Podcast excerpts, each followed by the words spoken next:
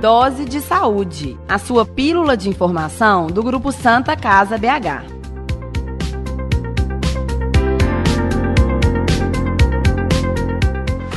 Olá pessoal, tudo bem? Sejam bem-vindos ao Dose de Saúde, podcast criado pelo Grupo Santa Casa BH para conversarmos sobre diversos temas da saúde. Eu sou Marcos Coelho, aqui da comunicação do Grupo Santa Casa BH. Neste episódio de estreia do Dose de Saúde, o tema não poderia ser outro: o novo coronavírus, também chamado de Covid-19. Vamos conversar sobre as formas de prevenção, os principais sintomas, o tratamento, o que fazer em caso de suspeita e mitos e verdades sobre o coronavírus. Para conversar com a gente sobre o novo coronavírus, convidamos a médica infectologista do Grupo Santa Casa BH, doutora Cláudia Murta. Olá, doutora, tudo bem? Tudo bem. Muito trabalho, mas com muita consciência para a gente orientar as pessoas. Não é momento de pânico, vamos conhecer aquilo que está por aí, perto da gente, para a gente enfrentar da, maior, da melhor forma. Nós não vamos nem subvalorizar, nem supervalorizar Vamos falar a verdade sempre para orientar as pessoas. Participa hoje com a gente também o médico nefrologista da Santa Casa BH, Dr. Gerson Marques Pereira Júnior. Doutor, tudo bem? Olá Marcos, tudo bem? Bom dia. Para começar nosso bate-papo sobre o coronavírus, uma pergunta que não quer calar. O que devo fazer se eu tiver com sintomas do coronavírus? Eu devo procurar um posto de saúde, doutores? É, um hospital de referência? E além disso, qual é a recomendação no SUS? Doutora? Se a pessoa é jovem e tem um quadro autolimitado, ou seja, uma febrinha baixa, está espirrando um pouco, mas está se alimentando bem, não tem nenhum outro sinal de comprometimento do corpo, não precisa e não deve correr para o serviço de saúde. A recomendação de procurar um serviço de saúde, seja público ou privado, é para as pessoas que estejam com uma febre mais prolongada, ou que tenham falta de ar, quer dizer, dificuldade para respirar. Isso ocorre principalmente nas pessoas idosas e em pessoas que tenham alguma doença já crônica do organismo. Por exemplo, problemas de coração, problemas de pulmão, problema de rim, problemas é, de baixa de imunidade. Então acontece principalmente com essas pessoas, mas pode acontecer com qualquer um de nós, apesar de ser bem mais raro. Então não é motivo de sair correndo ao prime a primeira febre ou ao primeiro espirro ou tosse. Doutor Gerson, é, e como a doutora mencionou, as pessoas que estão nessa condição de suspeita realmente, que é o caso de procurar o médico, existe um hospital de referência ou é a UPA? Onde que a pessoa deve procurar? O, o que deve ser feito, Marcos, é de forma consciente, é, como a doutora Cláudia explicou, sem pânico, os sintomas são gripais. Então, os sintomas podem é, aparecer de forma como se fosse um resfriado ou uma gripe comum, ou até casos mais graves. Mas desde que o indivíduo inicie um quadro de gripe comum, resfriado, coriza, nariz escorrendo, tosse seca, essa pessoa inicialmente não precisa procurar de imediato um atendimento de saúde. Ela pode se isolar em casa e, obviamente, proteger os seus familiares e os seus comunicantes dentro do domicílio, ficar em casa é, é utilizar de medicamentos para baixar febre em caso que tenha febre ou ingerir bastante líquido, e caso essa pessoa apresente alguma complicação, alguma piora dos seus sintomas, aí sim ela deve procurar um atendimento, tá? Nos casos leves, ah, eu estou só tossindo, com um pouquinho de febre, o nariz escorrendo, eu posso ir no, PSF e procurar a unidade básica de saúde, que você é muito bem atendido lá e acolhido lá. Em casos mais graves, a pessoa vai procurar sim uma unidade um pouco mais avançada, por exemplo, uma UPA ou mesmo um hospital, que tenha pronto atendimento dose de saúde. Doutores, os hospitais de Minas Gerais estão preparados para receber esses pacientes com suspeita de coronavírus ou com coronavírus já confirmado? Todos os hospitais estão se programando, estão se organizando, estão fazendo protocolos, que são protocolos de atendimento baseados nas recomendações do Ministério da Saúde e das sociedades médicas. Então, o que a gente vê é que os hospitais estão sim se preparando para isso a, o atendimento dos casos, a gente acredita que vai ser cada vez mais comum, porque é característica mesmo da epidemia que os casos comecem a aumentar. Então, os hospitais nesse período estão se programando para se organizar e atender a população da melhor forma possível. E aí vem a importância, então, de não sobrecarregar os sistemas de urgência com aquilo que não é urgência. Principalmente porque vai ter muita gente com suspeita de coronavírus mas vai ter infarto, vai ter derrame, vai ter pneumonia, vai ter diabetes cardíaco descompensado, ou seja, as outras doenças que também precisam de atendimento de urgência não vão parar de acontecer. Então a gente tem que ter rigor para ir, não ir só por causa de uma gripezinha, mas também não ficar cozinhando os sintomas em casa para procurar na hora certa. Doutora Cláudia, e o que a Santa Casa está fazendo para receber os pacientes e também para orientar os funcionários? Santa Casa já começou essa preparação há algumas semanas.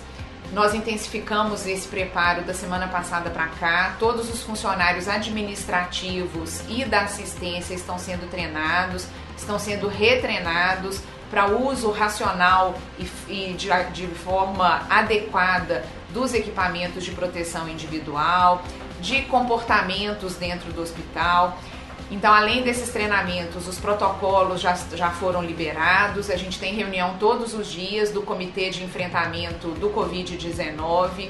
É, existe um CTI de 10 leitos exclusivo para bloqueio respiratório de casos suspeitos ou confirmados de coronavírus. Além disso, ou uma enfermaria com leitos também isolados já está previamente definida e pronta para funcionar com isolamento para esses pacientes suspeitos ou confirmados, ou seja, a gente está se organizando. Além disso, a Santa Casa reduziu as visitas hospitalares, nós precisamos diminuir o número de pessoas dentro do hospital, diminuir a circulação de pessoas nas ruas. Então, aqui no hospital, nós reduzimos as visitas para uma visita só por dia, com um período de visita menor. É, nós também orientamos que grávidas e pessoas acima de 65 anos não devem fazer visitas aqui no hospital. Então, as visitas dessas pessoas, né, elas não vão ser autorizadas a entrar grávidas e pessoas com mais de 65 anos não serão autorizadas a entrar para fazer visitas de pacientes. É, estamos reduzindo a circulação em geral e com um cuidado muito grande para a equipe de funcionários, tanto administrativa quanto os, os funcionários da assistência, para orientar toda a nossa equipe da forma melhor possível.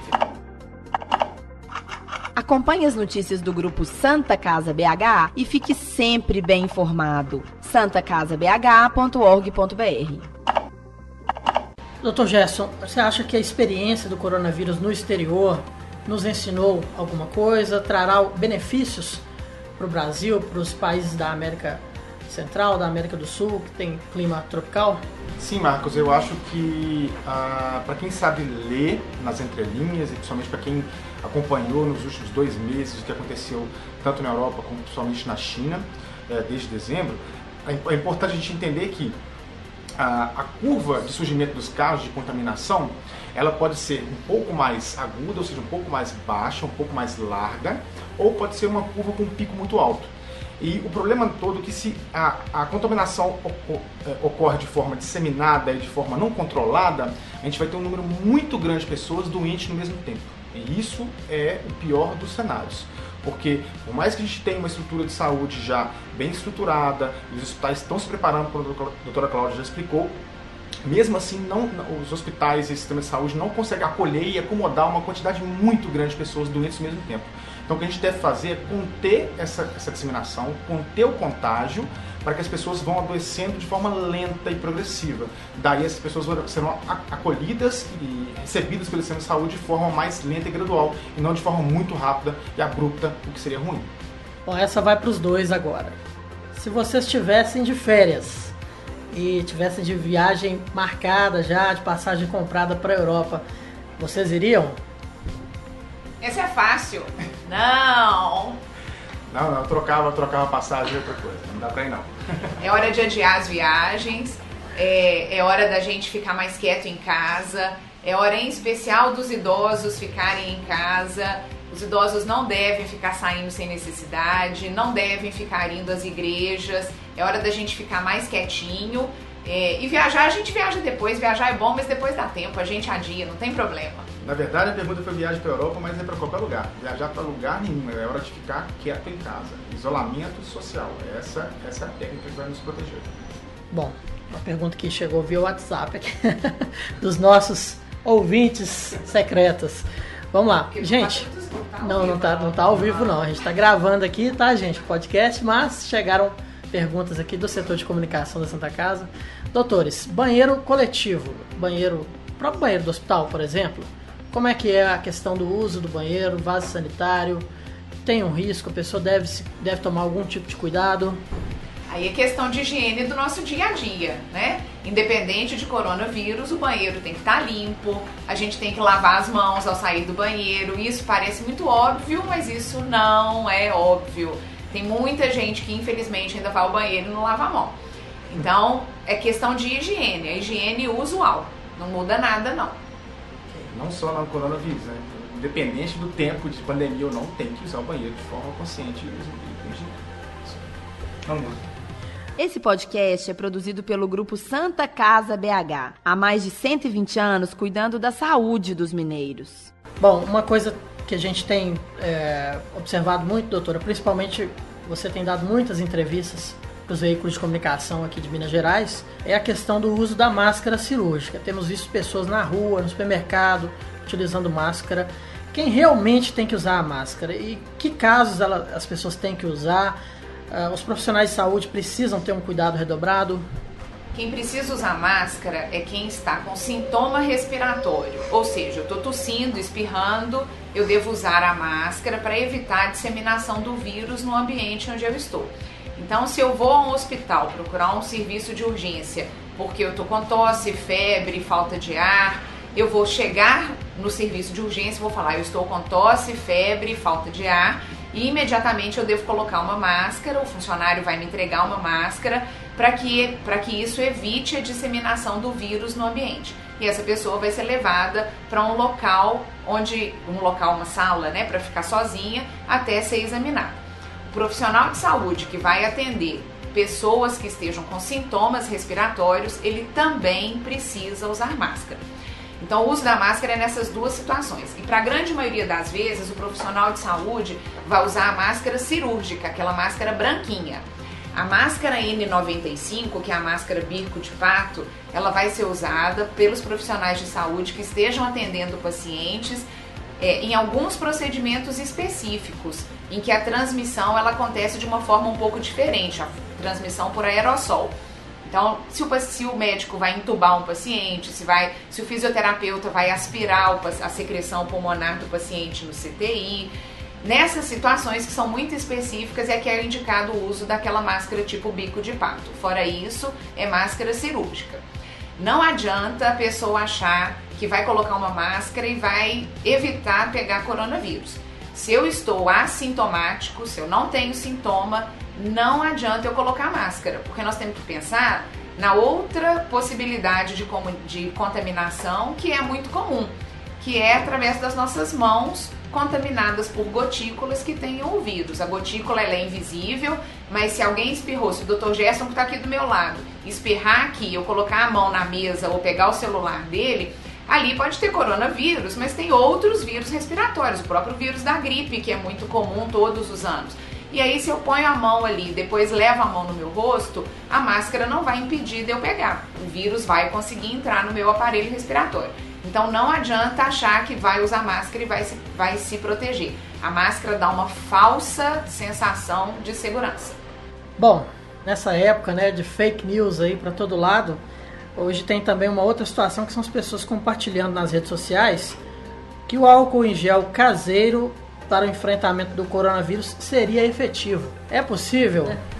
É importante que você falou agora, Marcos, porque é a primeira, é a primeira epidemia, a primeira pandemia na era do WhatsApp. Isso é grave porque as pessoas usam esse software, usam essa tecnologia para fazer o mal ao de fazer o bem. Elas disseminam notícias que vão, inclusive, prejudicar as outras pessoas. Não existe receita caseira, não existe chá, não existe nenhum tipo de receita de álcool em gel caseiro, nada que funcione para o tratamento do coronavírus. Com precaução, como a doutora Cláudia falou, lavar as mãos com água e sabão é, é fundamental. E em caso é, é, de não ter água corrente ou para poder lavar a mão agora com sabão, você pode usar álcool em gel, tá? Uma coisa ou outra, o álcool em gel e a, e a lavar a mão com água e sabão têm a mesma eficácia. É, e é importante as pessoas entenderem que se, se, elas querem buscar informação verdadeira, informação verídica sobre o coronavírus, acessem sites de autoridades responsáveis. Site de hospitais como o site Santa Casa tem informações, site do Ministério da Saúde, site da OMS, são sites que têm informação, que são informações confiáveis sobre a pandemia.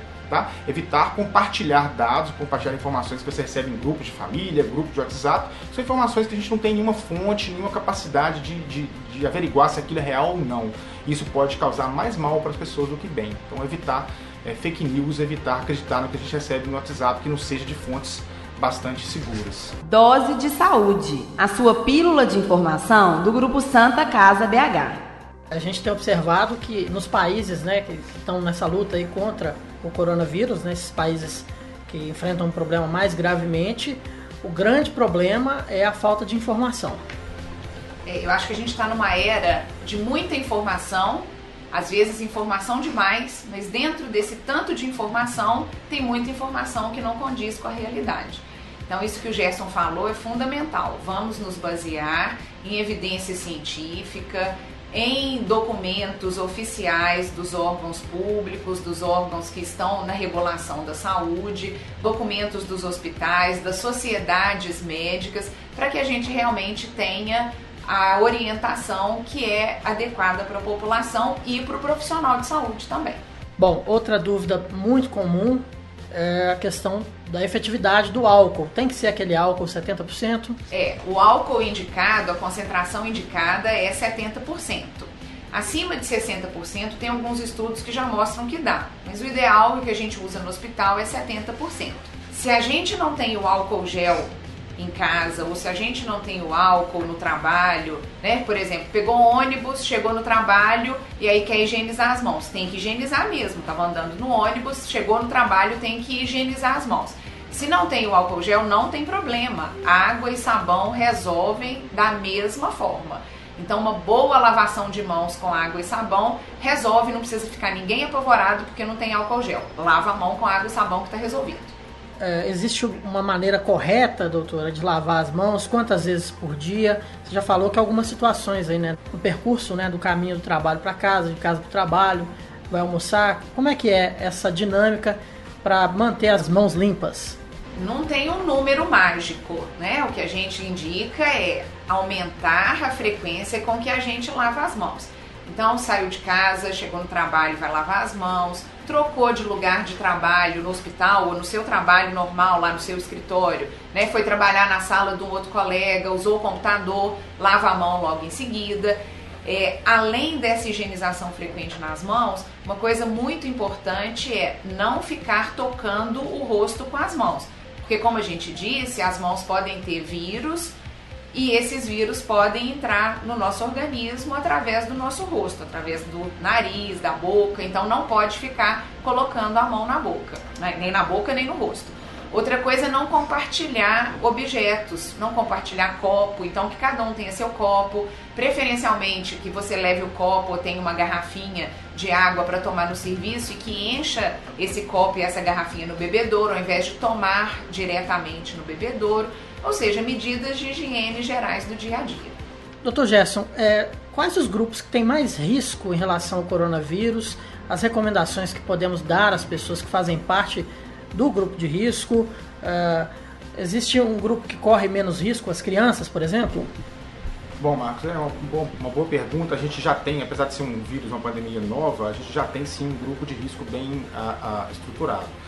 Ah, lembrando que os pacientes idosos pacientes que já têm uma doença crônica, por exemplo, pacientes cardiopatas, pneumopatas, ou seja, tem doenças pulmonares já crônicas, tem doenças cardíacas crônicas, diabéticos e até pacientes imunossuprimidos, por exemplo, transplantados renais, transplantados cardíacos, transplantados de fígado, de medula. Esses pacientes eles fazem parte do grupo de risco. São pacientes que se pegarem a doença, se pegarem o coronavírus, podem evoluir de uma forma mais grave, tá? Não é que vão evoluir, mas que podem evoluir de uma forma mais grave. Pelo menos é o que a gente viu nos estudos, principalmente da, da, que aconteceram agora na China. O grupo de pacientes mais jovens, pacientes que não têm doença, que são mais jovens, até 50 anos, eles evoluem, evoluem bem, bem melhor. Tanto é que a maior parte dos pacientes que têm a doença, que são assintomáticos, que não manifestam nenhum sintoma, se encontram nesse grupo, pacientes jovens sem doença. Então, lembrando, pacientes que são mais idosos ou que já têm alguma doença crônica, diabetes, hipertensão, é, transplante, imunossuprimidos, esses pacientes têm que tomar mais cuidado. Tomar mais cuidado é evitar sair de casa se não for necessário, evitar é, contato com aglomerações. Então, eu não vou participar de uma reunião com muita gente, eu não vou na casa de um amigo ou de um conhecido que está gripado ou que está com algum problema de saúde. vou ficar mais recluso na minha casa, já que eu sou parte desse grupo de risco e eu posso evoluir de forma pior e mais grave caso eu venha a ter a infecção. O que a gente tem visto da epidemia é exatamente isso que o Gerson falou, que esses, esse grupo de pessoas tem uma gravidade maior. Mas a gente tem que ficar muito atento porque, mais raramente, outras pessoas que não as chamadas desse grupo de risco podem apresentar complicação. Então a gente precisa ter tranquilidade de avaliar esses dados todos, avaliar o sintoma de cada um. É raro criança complicar? É raro, mas pode acontecer. É raro um adulto jovem complicar? É raro, mas também pode acontecer. Então vamos ficar atentos, sabendo que o grupo mais importante é esse que o Gerson acabou de falar e que o restante da população tem um risco menor que a gente precisa acompanhar. E é importante que a população se conscientize, porque não adianta nada eu não fazer parte do grupo de risco, mas eu me contaminar e passar essa doença para alguém que faz parte do grupo de risco. Então, às vezes, eu não preocupo, eu não me isolo, eu não lavo as mãos direito, eu não estou preocupado agora, eu pego a doença possa até evoluir de forma menos grave, melhor, porém eu passo para um paciente idoso ou para um conhecido idoso e essa pessoa pode morrer porque eu não me cuidei. Então é importante que todo mundo se cuide para que, que ninguém venha sofrer maiores danos aí com essa doença. Existe um exagero hoje com relação ao Covid? É uma coisa que a gente tem que realmente preocupar demais? Ou a mídia está exagerando um pouquinho nessa, nessa questão da precaução? O que, é que vocês acham? Eu acho que as medidas que estão sendo tomadas são medidas necessárias, sim. A gente não pode desprezar esse vírus porque nós não temos imunidade a ele. Nosso organismo nunca teve contato com ele, então por causa disso eu não tenho anticorpos para me defender. Então a gente precisa seguir sim as recomendações das autoridades de saúde, as, recomenda as recomendações que têm sido feitas em cada setor. Tem muita gente que está sendo colocado para trabalhar em home office. Tá certo, nós temos que ficar em casa sempre que possível. Esse isolamento social, isso de parar de ir às igrejas. Eu sei que é uma mudança grande de conduta, uma mudança grande da nossa cultura, mas nesse momento é muito importante sim que as pessoas sigam com essas orientações que estão sendo dadas. É assim que a gente vai passar de uma forma melhor por essa epidemia. Nas últimas semanas, algumas celebridades aqui no Brasil, como a cantora Preta Gil, a influenciadora digital Gabriela Pugliese e a atriz Fernanda Paes Leme, por exemplo, tem o Tom Hanks também, né? Todos eles foram às redes sociais falar que estão com coronavírus. É, elas são, estão em casa, as pessoas estão em casa de quarentena, estão dividindo com os internautas a sua rotina diária. É, eu queria que vocês falassem um pouco mais a respeito dos cuidados que a pessoa que está em casa devem tomar, principalmente contato com a família. Eu acompanhei esses últimos, esses últimos casos, né, até porque foram casos mais midiáticos, mas as pessoas estão corretas. A partir do momento que você tem uma suspeita forte ou que você confirmou que você tem coronavírus, você tem que se isolar em casa. E se isolar em casa não é só se isolar na sua casa, você tem que se isolar também dos seus familiares, porque senão eu, eu, eu vou para casa e passo para minha esposa, para meus filhos, para meus pais, para meus avós, que não adianta nada. Eu tenho que me isolar em casa e me isolar dos meus familiares. Obviamente, isso demanda um, um, uma série de estratégias dentro da sua própria, do seu próprio domicílio né, para se isolar, mas é importante, como a doutora Cláudia disse, não compartilhar talheres, não compartilhar copos, pratos com, com seus parentes, ficar, tentar ficar isolado dentro de um quarto onde só você vai frequentar esse quarto durante esses dias, é, tentar usar um banheiro também específico só para você, para que você reduza o risco de passar ao vírus, passar a infecção para os seus outros familiares que também estão ali dividindo aquela casa com você. A gente sabe que é difícil, né, ficar muito só num lugar. Essas pessoas provavelmente vão ter que sair do quarto para ir a um banheiro, que nem todo mundo tem um banheiro privativo, né, para usar. Vão ter que se alimentar também, mas toda vez que essa pessoa sair do quarto, ela tem que usar uma máscara. Exatamente por causa daquilo que a gente falou. Ela tem sintoma, então ela vai usar uma máscara para evitar a disseminação do vírus com as pessoas da casa. Agora, essa pessoa não vai colocar a máscara e vai para a sala de televisão ver televisão com mais cinco pessoas, né? A máscara ela deve ser usada na hora que ela sai, vai pegar uma comida, vai beber água, vai ao banheiro e aí ela volta para o quarto. Bom, gente, está vindo aí o outono, começa dia 20 de março. É uma estação que os especialistas recomendam muita atenção para alergias e doenças respiratórias. a orientação deve ser a mesma a princípio do ponto de vista médico? É a mesma coisa. Nós vamos ter muita infecção viral, como a gente tem todos os anos, no outono e no inverno, muito resfriado, muita influenza, muita gripe, ou seja, existem outros vírus que vão circular porque eles circulam todos os anos e aí esse ano a gente tem também o coronavírus. Então nós temos que adotar as medidas de precaução que a gente já falou, as medidas de higiene da tosse, de higienização das mãos. E se eu tenho um quadro respiratório, eu não devo ficar em contato com as outras pessoas para impedir a disseminação, seja qual vírus for. Mesmo porque a grande maioria das vezes a gente não faz diagnóstico de qual vírus é. Né? Tantas gripes aí que a gente já teve, a gente não faz o exame específico. Então a recomendação ela é a mesma. É, vocês, especialistas, né, doutora, têm falado muito dos sintomas parecidos entre coronavírus, gripe e resfriado. Tem alguma dica para dar para que a população consiga entender a diferença e procurar o serviço de saúde ou não? É muito sutil, não dá para a pessoa, por conta própria, chegar a essa conclusão de que é coronavírus. É, os sintomas se misturam, Marcos. Então, assim, o coronavírus é um tipo de gripe. É, então, obviamente, os sintomas serão parecidos com a gripe comum. É, como eu falei no início, é, coriza, né, canais escorrendo, uma tosse seca, é, febre mais baixa pode acontecer, às vezes um pouco de falta de ar. O que, o que diferencia o coronavírus das outras gripes e do resfriado comum, principalmente, é que os sintomas podem ser mais graves. Então, uma tosse que é um pouco mais persistente, uma tosse que persiste mais tempo, é, muita falta de ar, o paciente vai andar um pouquinho, não consegue andar poucos passos, que dá muita falta de ar, febre mais alta, então são sintomas de uma gripe, uma, como se fosse uma gripe mais forte. Esse diferencia a gripe do coronavírus para a gripe comum que a gente que roda aí todos os anos na população. É, mas obviamente pessoas podem sim pegar o coronavírus e apresentar um resfriado, apresentar uma tosse seca que dura alguns dias e depois pessoa, essa pessoa vai melhorar. Isso confunde muito com a gripe comum. Mas algumas pessoas podem ter sintomas mais graves e isso fala mais a favor do coronavírus não da gripe comum. Lembrar que as pessoas mais idosas e as pessoas que já têm alguma doença crônica, elas também podem fazer quadros mais graves de influenza, né? É, por isso, a gente tem que lembrar da vacinação de gripe. A vacinação contra influenza é uma vacina, é uma vacina muito indicada. Os idosos precisam tomar todos os anos, os profissionais de saúde.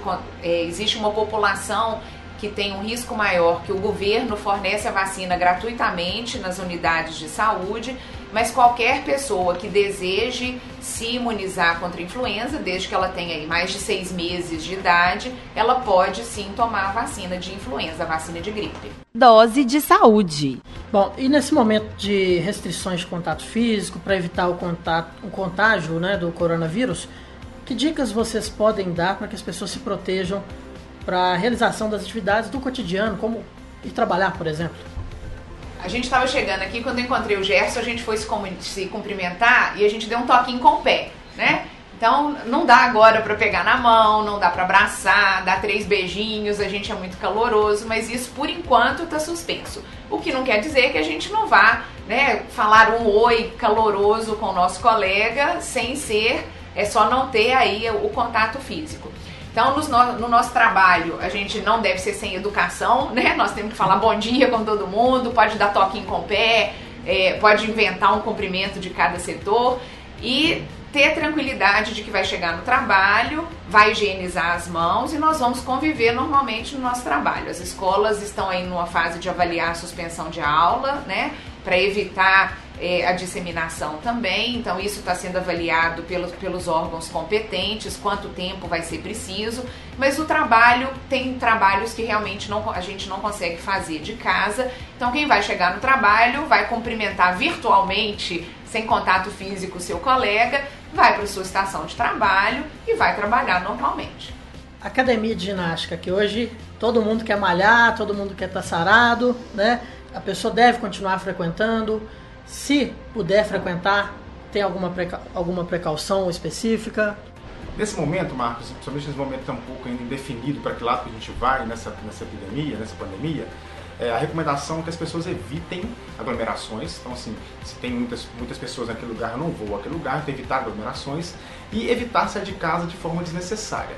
Então, se eu ficar 15 dias sem academia, não é algo que vai me prejudicar ao ponto de eu ter um, um problema grave com isso. Né? Eu posso ali perder um pouquinho da massa muscular que eu ganhei, ganhar uns quilinhos ali que eu já tinha perdido ali porque eu estava em dieta e fazendo academia, mas vão ser esses 15 dias, 20 dias sem academia que vão me prejudicar. Então a orientação nesse momento é, se, se, se sair da sua casa não for algo extremamente necessário, não faça. Fique quieto em casa, porque esse isolamento social é o que vai conter essa propagação do vírus tão rápida, que vai conter a epidemia é, e, e, tornar o controle é, é mais fácil é, dessa, dessa da infecção. Já que o Gerson falou de academia, eu queria chamar atenção para ventilador, porque ventilador é, pode espalhar o vírus pelo ambiente. Então, quando a gente fala que eu vou tossir, eu vou espirrar e esse o vírus que vai sair nessas minhas gotículas, ele vai até um metro, no máximo dois metros de distância, e depois essa gotícula cai no chão. Se eu tenho um ventilador ligado, esse ventilador vai espalhar o ar e vai espalhar essas gotículas. Então, as pessoas que estão mais longe de mim, elas podem se contaminar com algum vírus respiratório que esteja na minha tosse ou meu espirro. Então, o ventilador não deve ser usado nos locais de trabalho, em academia, é, em casa, se tem alguém com sintoma, a gente não deve usar ventilador. É, a gente falou aqui da questão do isolamento, a pessoa, se tiver com sintomas, ficar mais no quarto, né? Quem tem um bichinho, um animal, tem problema, pode ficar com o bichinho no quarto, pelo menos. Como é que é? Ou, ou os animais também transmitem a doença? Os, ah, essa, essa, pergunta é uma pergunta importante porque as pessoas estão discutindo isso aí exatamente nos últimos dias. Né? Tem, tem, inclusive algumas controvérsias em relação a isso aí. É, não tem relato ainda, não tem nenhum estudo, nenhum relato científico que comprove que os animais de estimação, gato, cachorro, por aí vai, eles possam transmitir o coronavírus para a gente. Então, é, eu passei o coronavírus para um cachorro e vai passar para outra pessoa. Não tem, tá? Inclusive, também não tem relatos que esses animais possam pegar a doença e contrair a doença. Também não, não tem.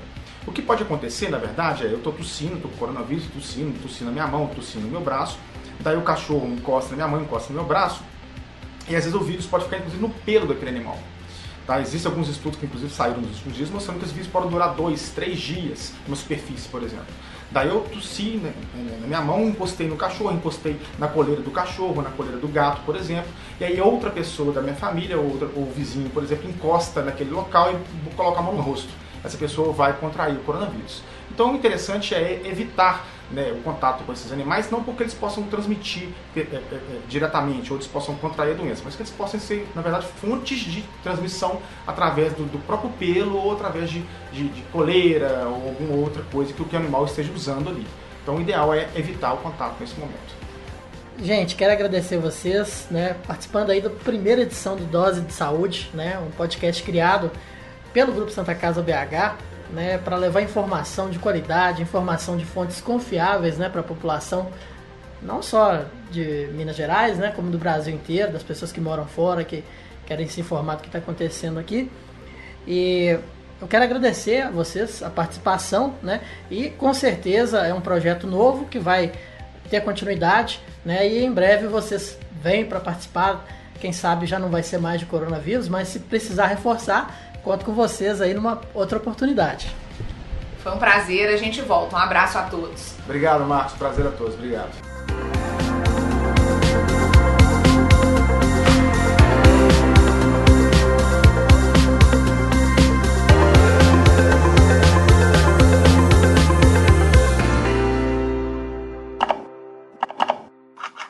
Acompanhe as notícias do grupo Santa Casa BH e fique sempre bem informado. santacasabh.org.br Dose de saúde.